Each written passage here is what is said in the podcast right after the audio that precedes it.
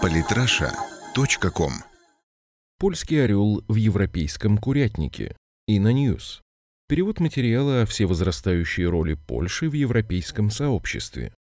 Геополитический ландшафт Европейского Союза и без того весьма аморфный, с выходом Великобритании утратил остатки стабильности. Разумеется, под нестабильностью европейского пространства ни в коем случае не следует подразумевать распад, несмотря на победное кликушество и спекуляции популистов из лагеря евроскептиков. Шок проходит на удивление быстро, тем более, что Великобритания никогда не была активным строителем общеевропейского дома. Роль Альбиона в континентальных делах хорошо иллюстрирует культовый английский сериал «Да, господин министр», где единственной задачей британской дипломатии в Европе провозглашается необходимость ссорить крупнейшие континентальные нации между собой. Однако выпадение из колоды такого локального политического центра тяжести может кардинально поменять сложившийся баланс сил в бюрократических структурах ЕС. Безусловно, процесс будет затяжным, ведь никто не сможет в одночасье подвинуть с лидирующих позиций Германию или даже ослабленную в последние годы Францию. Вместе с тем хорошо организованная представительная клиентела из числа восточноевропейских членов ЕС способна со временем обеспечить конкурентам европейских локомотивов возможность перетянуть одеяло на себя,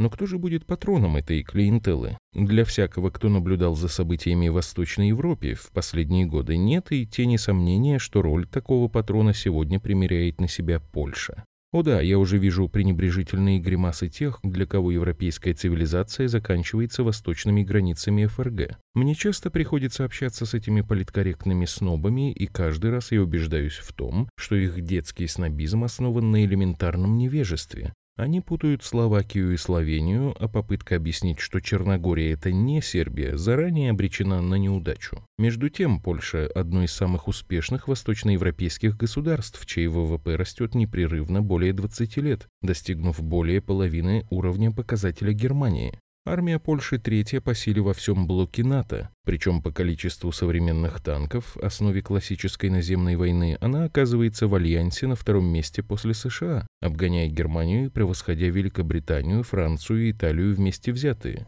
ВВС Польши помимо советского модернизированного авиапарка обладают 48 американскими истребителями F-16, специально построенными для них в 2003-2004 годах то есть новыми машинами, а новизной 16-х не могут похвастаться даже ВВС США. Содержание таких машин, по мнению военных аналитиков, по карману только государствам первого порядка. Чехия, например, брала в лизинг старые шведские истребители «Гриппен». Наземное ПВО поляков также сильнейшее среди европейских стран НАТО. Все вышеперечисленное уже образует мощный базис для выдвижения претензий на региональное лидерство. Однако смею утверждать, что нерастущая экономика и военный потенциал являются главным объяснением всевозрастающей роли, которую государство коронованного Белого Орла начинает играть в европейских делах. Объяснение лежит в сфере идеологии. Читателям, сомневающимся, что и в прагматичном 21 веке идея может формировать реальность, советую отправиться в сирийскую Ракку.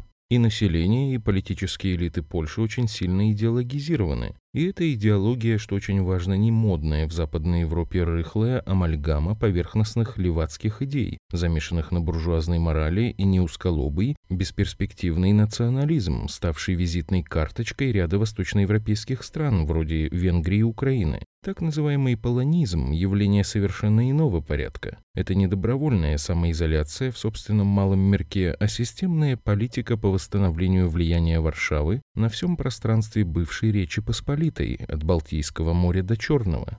Несмотря на все внутренние противоречия в так называемой Вишеградской четверке, объединяющей Польшу, Чехию, Словакию и Венгрию, именно полякам неофициально удалось занять лидирующие позиции в этой группе, перетянув на себя одеяло разработчика европейской политики соседства. Векторы реализации этой политики на региональном уровне вполне очевидны. Польша, Украина, Беларусь и Польша, Литва, Калининград и вполне соответствует исторической концепции «Польша от моря до моря». Варшава также усиленно продвигала идею создания собственного регионального военного формирования четверки под командованием Польши.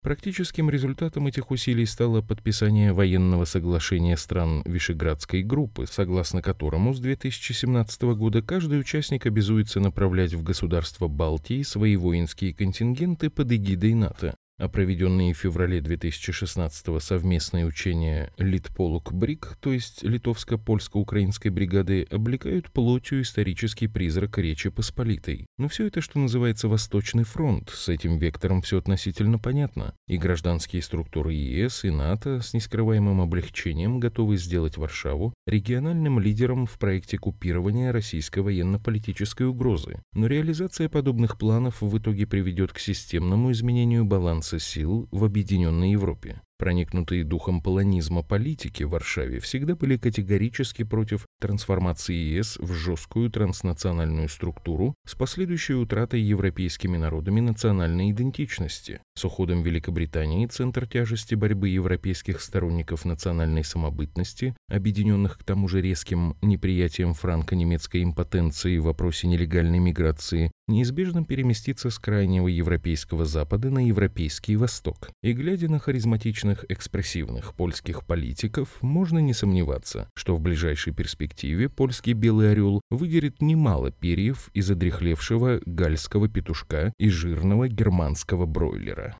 И на News. Подписывайтесь на наш канал в Телеграм. Самые интересные статьи о политике и не только – Читайте и слушайте каждый день на сайте polytrasha.com.